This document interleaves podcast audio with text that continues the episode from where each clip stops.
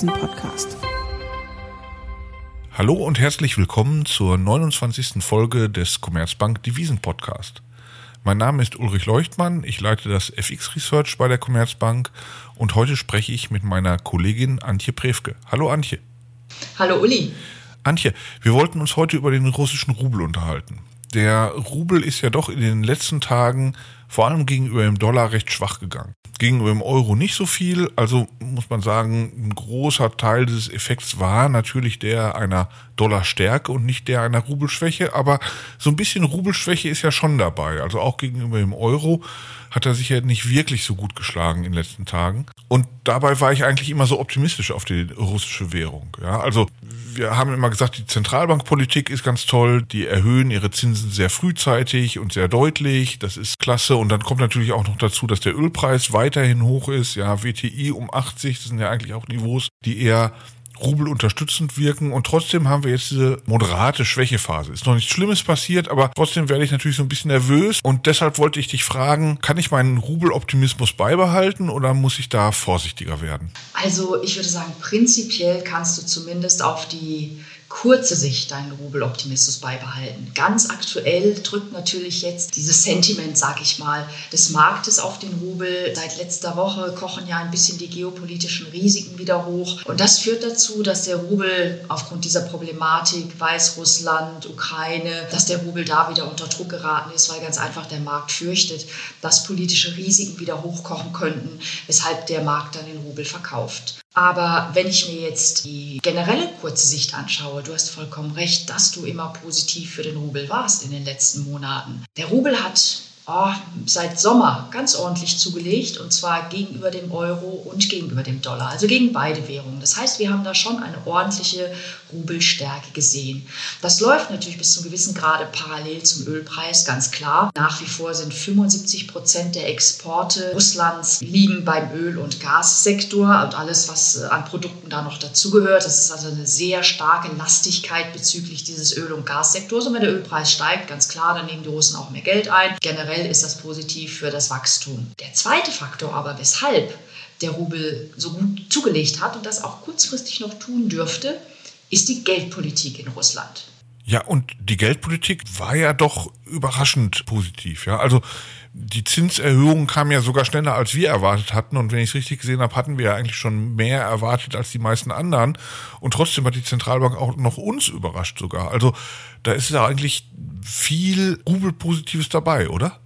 Definitiv. Die russische Zentralbank hat sich auch in den letzten Jahren schon wirklich als sehr glaubwürdige Zentralbank entpuppt. Sobald irgendwelche inflationären Risiken auftauchen, seien sie externer Natur oder seien sie dem Wechselkurs geschuldet, dass der Rubel aus irgendwelchen Gründen abwertet, hat sie immer sofort reagiert und ist diesen Risiken begegnet. Das tut sie jetzt auch diesmal. Die Inflation ist mittlerweile im Oktober auf über 8% gestiegen und auch die Kernrate liegt über 8%. Im Prinzip ist der Notenbank jetzt auch nicht mehr wirklich die Details wichtig im Inflationsausblick. Die sind für sie irrelevant geworden. Sie sieht, die Inflation steigt, ähnlich wie in anderen Ländern. Sie steigt aus Gründen, die wir eben auch in den anderen Ländern sehen, aufgrund der Energiepreise, aufgrund der Lieferkettenengpässe. Und da hat die Zentralbank ganz klar gezeigt, sie geht gegen diese Risiken vor. Im Oktober hat sie um 125 Basispunkte den Leitzins angehoben auf jetzt 7,5 Prozent. Der Markt hat nur 25 Basispunkte erwartet und auch wir nur unwesentlich mehr. Und sie dürfte auch im Dezember nochmal um 75 bis 100 Basispunkte erhöhen. Dann liegt der Leitzins Ende des Jahres bei 8 oder sogar knapp über 8 Prozent. Das heißt, dann dürfte sie ähnlich wie die Inflation den Leitzins extrem angehoben haben, sodass wir dann einen Realzins im Bereich von 0 Prozent haben. Realzins ist der Leitzins minus die Inflationsrate. Vielleicht sogar ein Tick positiv, denn wir sehen den Hochpunkt sogar bei 8,5 Prozent beim Leitzins. Also dürfte nächstes Jahr auch nochmal eine Kleinigkeit kommen. Damit zeigt eben die Zentralbank, wie entschlossen sie gegen eventuelle Inflationsrisiken vorgehen wird. Und das ist positiv für den Rubel. Oder ist das dann alles immer noch nicht genug? Weil du hattest ja auch angesprochen, die Inflation ist jetzt schon bei roundabout 8%, also müsste sie noch einen viel positiveren Leitzins haben. Oder also ich habe gehört, die Zentralbank erhöht sehr deutlich und sehr schnell, aber die Inflation zieht auch deutlich an. Also im Verhältnis von beiden würdest du trotzdem noch sagen, die Zentralbank agiert stark genug. Ja, schauen wir mal in andere Länder. Da sind, obwohl wir Leitzinsanhebungen haben, die Realzinsen noch extrem negativ, beispielsweise in Polen oder Ungarn. Selbst bei den Tschechen, okay, da haben wir jetzt fast einen neutralen Leitzins, die waren auch sehr schnell und haben ein sogenanntes, ich würde mal sagen, Frontrunning gemacht. Die haben sehr schnell ihre Leitzinsen angehoben. Also da zeichnet sich die Zentralbank in Russland schon aus, dass sie dort sehr entschlossen vorgeht. Natürlich kann man sich immer wünschen, dass der Leitzins deutlich über der Inflationsrate liegt. Aber wir dürfen auch nicht vergessen, dass wir in die Zukunft schauen müssen. Zum einen wirkt natürlich im Zweifelsfall ein hoher Leitzins die Wirtschaft etwas ab. Das muss eine Zentralbank auch in irgendeiner Form berücksichtigen. Und zum anderen ist ähnlich wie in den Industrieländern davon auszugehen, dass dieser Anstieg der Energiepreise sich abflachen oder sogar drehen wird nächstes Jahr, dass auch die Lieferkettenengpässe nachlassen werden nächstes Jahr und dass deshalb sogar die Inflation auch wieder sinken wird, relativ zügig möglicherweise nächstes Jahr. Das ist alles eben noch sehr ungewiss. Das ist für alle Zentralbanken im Moment, ich würde mal sagen, diese Black Box. Wie schnell geht die Inflation runter? Geht sie überhaupt so stark runter, wie man erwartet? Aber sie dürfte trotz allem in allen Bereichen, auch in den Industrieländern, eine Tendenz nach unten zeigen nächstes Jahr. Und dann hat die Zentralbank es zumindest geschafft in Russland, erstmal einen positiven Realzins zu haben, der, wenn die Inflation fällt, der Leitzins aber erst noch mal etwas höher bleibt, sogar ein bisschen stärker positiv wird. Erstmal. Ja, und ich habe auch halt immer den Eindruck, dass man bei der russischen Zentralbank recht sicher sein kann. Also egal, was mit der Inflation passiert, auch egal, ob sie tatsächlich so schnell runterkommt, wie wir und viele andere erwarten und wie auch viele Zentralbanken erwarten. Bei der russischen Zentralbank war ich mir eigentlich immer sicher, dass ich sage, die werden schon den Leitzins entsprechend anpassen. Und das habe ich halt immer als Vorteil gesehen gegenüber anderen Zentralbanken, zum Beispiel der türkischen, wo man sich überhaupt nicht sicher sein kann, wo auch trotz hoher Inflation mal die Zinsen gesenkt werden und sowas. Also solche komischen Dinge, da war ich mir eigentlich immer recht sicher, die kommen von der russischen Zentralbank nicht. Und da kann ich mir auch noch weiterhin sicher sein, wenn ich dich höre.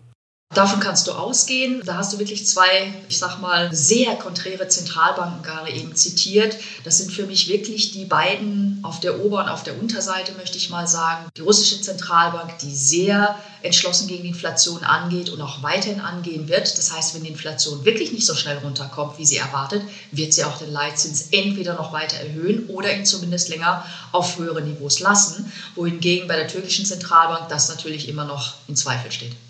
Okay, also von daher beim Rubel kann nicht allzu viel anbrennen. Aber du hattest gesagt, der Ölpreis könnte natürlich auch nächstes Jahr wieder fallen. Das ist in dem Sinne positiv für die russische Währung, weil dann die Inflation auch nicht so hoch sein wird.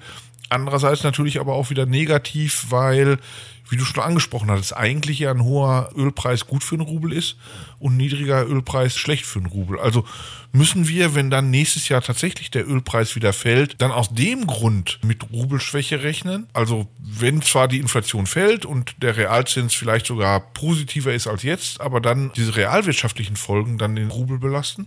Da möchte ich so auf zwei, drei Punkte eingehen. Du hast sie schon angerissen. Also generell kann man sagen, der Rubel hat ja sehr gut performt in diesem Jahr, muss man wirklich sagen. Mhm. Da kann man schon so ein bisschen davon sprechen, dass die Entwicklung fast etwas überzogen sein könnte. Wir haben Euro-Rubel bei fast 80 gesehen und ich schließe auch nicht aus, dass wir vielleicht da sogar noch mal dran kratzen. Auch Dollar-Rubel war schon unter der 70-Marke gewesen. Auch da denke ich mir, wir können noch mal dahin laufen kurzfristig aufgrund dieser geldpolitischen Lage, die wir dort haben. Aber es ist eben schon sehr viel eingepreist. Das ist das eine. Das andere ist, Außerdem ist davon auszugehen, dass nächstes Jahr generell ein etwas weniger günstiges Umfeld für Emerging Markets vorhanden sein wird im Markt. Denn vergessen wir nicht, die Fed hat bereits mit ihrem Tapering-Prozess begonnen. Der Markt rechnet damit, dass wenn die Inflation dort oben bleibt, dass dann doch schneller Zinserhöhungen kommen könnten, dass die Fed etwas restriktiver ist, dass da generell etwas weniger Liquidität im Markt sein könnte. Also das ist generell ein weniger gutes Umfeld für Emerging Markets. Ich sage es mal ganz einfach, steigen die Zinsen in den USA, ist es in der Regel nicht so positiv für die Währungen in den Schwellenländern. Und die Zinserwartungen sind auch sehr weit gelaufen in, in Russland, beziehungsweise für den russischen Rubel, die russischen Zinsen. Also da ist auch wenig zusätzliches Aufwärtspotenzial für den Rubel noch herauszuholen. Und dann möchte ich auf den Ölpreis eingehen. Im Moment ist es so, dass der Markt unterversorgt ist, weshalb wir so einen hohen Ölpreis sehen. Die OPEC Plus, die produziert zu wenig und weniger als vereinbart. Das macht sie teils ungewollt aufgrund technischer Schwierigkeiten in manchen Ländern, aber auch teils bewusst. Das hält den Ölpreis noch hoch. Was ist im nächsten Jahr? Da rechnen wir damit allerdings, dass der Markt in einen Überschuss drehen wird, da die OPEC Plus ihre Produktion kontinuierlich ausweitet und damit auch die Nachfragesteigerung überkompensiert. Und dann dürften aufgrund des hohen Ölpreises vermutlich auch die US-Schieferölproduzenten wieder in den Markt drängen. Ähm, für die wird natürlich bei höheren Preisen es deutlich attraktiver, auch ihre Angebote wieder auszuweiten. Und andererseits haben wir durch die hohen Preise auch eine gewisse Bremse in der Nachfrage. Und das könnte dazu führen, also wir gehen davon aus, dass deshalb der Ölpreis nächstes Jahr wieder nachgeben wird. Und aufgrund dieser mehrfachen Effekte, Ölpreis schwächer, Zinsen vermutlich wieder etwas niedriger in Russland und andererseits auch das generell etwas ungünstigere Umfeld für Schwellenländer dürfte eher dazu führen, dass der Rubel nächstes Jahr wieder etwas unter Druck kommt, wieder sich etwas abschwächt. Und dann wahrscheinlich auch gegenüber dem Euro, weil diese Faktoren für den Rubel belastender wirken als für den Euro, oder? Ja, definitiv. Deutlicher vermutlich gegenüber dem Dollar, weil wir dort natürlich auch die restriktivere Zentralbank haben. Aber dadurch, dass sich das Umfeld generell etwas verschlechtert für den Rubel, auch gegenüber dem Euro etwas schwächer. Okay, das habe ich verstanden. Also, sag mal, die allerbesten Tage für den Rubel sind vielleicht schon hinter uns. Es könnte schwächer gehen nächstes Jahr. Im Vergleich zum Euro, im Vergleich zum US-Dollar. Wie ist es denn im Vergleich zu anderen Emerging Markets? Also, wie ist es im Vergleich zur türkischen Lira, zu polnischen Slotty, zum südafrikanischen Rand oder so? Ist der Rubel dann aber wenigstens, sagen wir mal, Outperformer in dem EM-Universum? Ja, da möchte ich sagen, da bin ich positiv für den Rubel gestimmt, denn äh, ich habe es eingangs gesagt, dadurch, dass die Geldpolitik so glaubhaft ist, ist immer darauf zu setzen, dass falls was passiert, dass die Notenbank agieren wird und reagieren wird. Außerdem ist ganz klar, die Ölpreise werden jetzt nicht wie damals 2014 ins Bodenlose fallen. Wir rechnen da mit einer Korrektur im Ölpreis, aber nicht mit einem Einbruch, sodass nach wie vor natürlich auch die Unterstützung hier für den Rubel gegeben ist. Wie ist es denn auf längere Sicht? Also wir haben diskutiert, diese Abhängigkeit der Rubelwechselkurse vom Ölpreis. Wird das mal anders? Also es gab ja mal den großen Plan der russischen Regierung, die Volkswirtschaft dort unabhängiger zu machen vom Öl. Jetzt diskutieren wir aber natürlich weiter und wir sehen es ja auch im Markt an den Reaktionen. Der Rubel ist weiterhin recht empfindlich gegenüber dem Ölpreis. Kann man mal die Hoffnung haben, dass das anders wird oder bleibt das immer noch eine Ölwährung auf absehbare Zeit? Naja, ähm, es ist weiterhin wirklich festzustellen, dass die Diversifizierung der Wirtschaft nicht vorangeschritten ist. 75 Prozent immer noch der Exporte sind im Öl- und Gassektor und in den verwandten Produkten zu sehen. Natürlich ist auch die russische Wirtschaft in irgendeiner Form gezwungen, mit dem Wandel weg von fossilen Energien den Wandel in der Wirtschaft voranzutreiben. Da gibt es auch viele Einzelprojekte, aber die sind bislang mit äh, relativ wenig Erfolg gekrönt. Insofern ist das wirklich meines Erachtens die große Herausforderung in den nächsten, ich würde mal sagen, 10, 15 Jahren. Natürlich sehr, sehr kurzfristig wird weiterhin auch gerade der Gassektor sicherlich positiv sich entwickeln, denn auch wir, wenn wir versuchen, auf mehr Elektromobilität beispielsweise im Westen umzustellen, brauchen wir ja die Energie, also den Strom. Und hierfür sind natürlich noch keine ausreichenden Stromquellen erneuerbarer Energien, alternativer Energien vorhanden, sodass möglicherweise über, ich sag mal, Gasturbinen und so weiter der Strom produziert werden muss und dafür brauchen wir eben das Gas. Aber auf Sicht von 10 bis 20 Jahren wird es sicherlich in Russland die große Diskussion geben, dass die Wirtschaft diversifizierter wird. Das wird letzten Endes wirklich die ganz große Herausforderung für die russische Wirtschaft sein. Okay, das heißt also aber auch dieser Vorteil, den der Rubel davon hat, dass die Ölexporte Einnahmen und Kapital ins Land schwemmen, wird mit der Zeit vielleicht noch nicht schnell verschwinden auf absehbare Zeit, aber weniger werden. Und das ist doch eigentlich dann, sagen wir mal, auf lange Frist, also jetzt auf Sicht von fünf oder sechs, sieben, acht, neun, zehn Jahren, eigentlich eher ein negatives Signal für den Rubel, oder? Da gebe ich dir recht. Also wir haben kurzfristige Risiken, auf die ich kurz nochmal eingehen möchte. Wir sehen das gerade, wenn geopolitische Spannungen gerade im osteuropäischen Ukraine, Belarus sich herauskristallisieren, dann wird sofort der Rubel verkauft. Das sind die kurzfristigen Risiken. Es können immer wieder Phasen solcher volatilen Risikoszenarien auftreten, die den Rubel schwächeln, aber danach bewegt er sich wieder in Richtung seines Trends, sei der nach oben oder nach unten. Das zum einen. Also man kann nicht davon ausgehen, wenn wir sagen, der Rubel wird jetzt erstmal vermutlich noch ein bisschen fester tendieren, dann haben wir trotzdem möglicherweise volatile Phasen. Genau wie wenn wir sagen, der Rubel wird tendenziell möglicherweise nächstes Jahr wieder schwächer tendieren, gibt es auch da um diesen Trend herum volatile Phasen. Das darf man nicht vergessen. Es kann also immer wieder mal zu diesen Ausschlägen kommen, wie wir sie gerade aktuell sehen. Und langfristig gebe ich dir vollkommen recht. Es ist ein Risiko,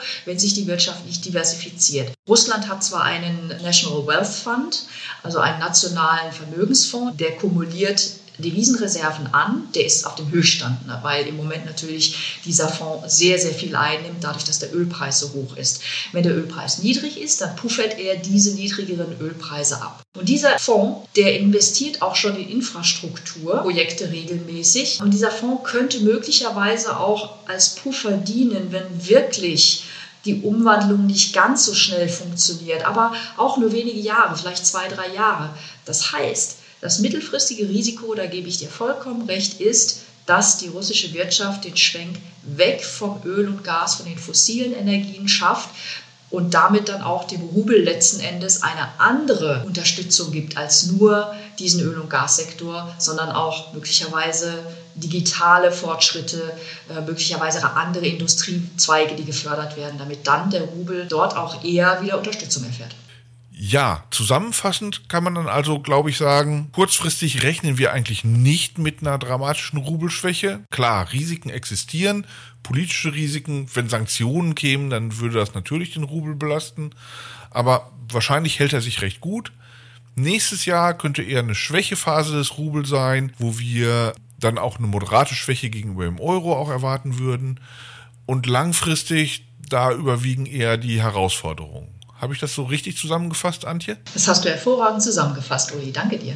Ich danke dir für das Gespräch und äh, meine Damen und Herren, Ihnen für das Zuhören. Sie finden unsere Kontaktadresse in den Show Notes. Kontaktieren Sie uns mit Fragen, Kritik, Anregungen.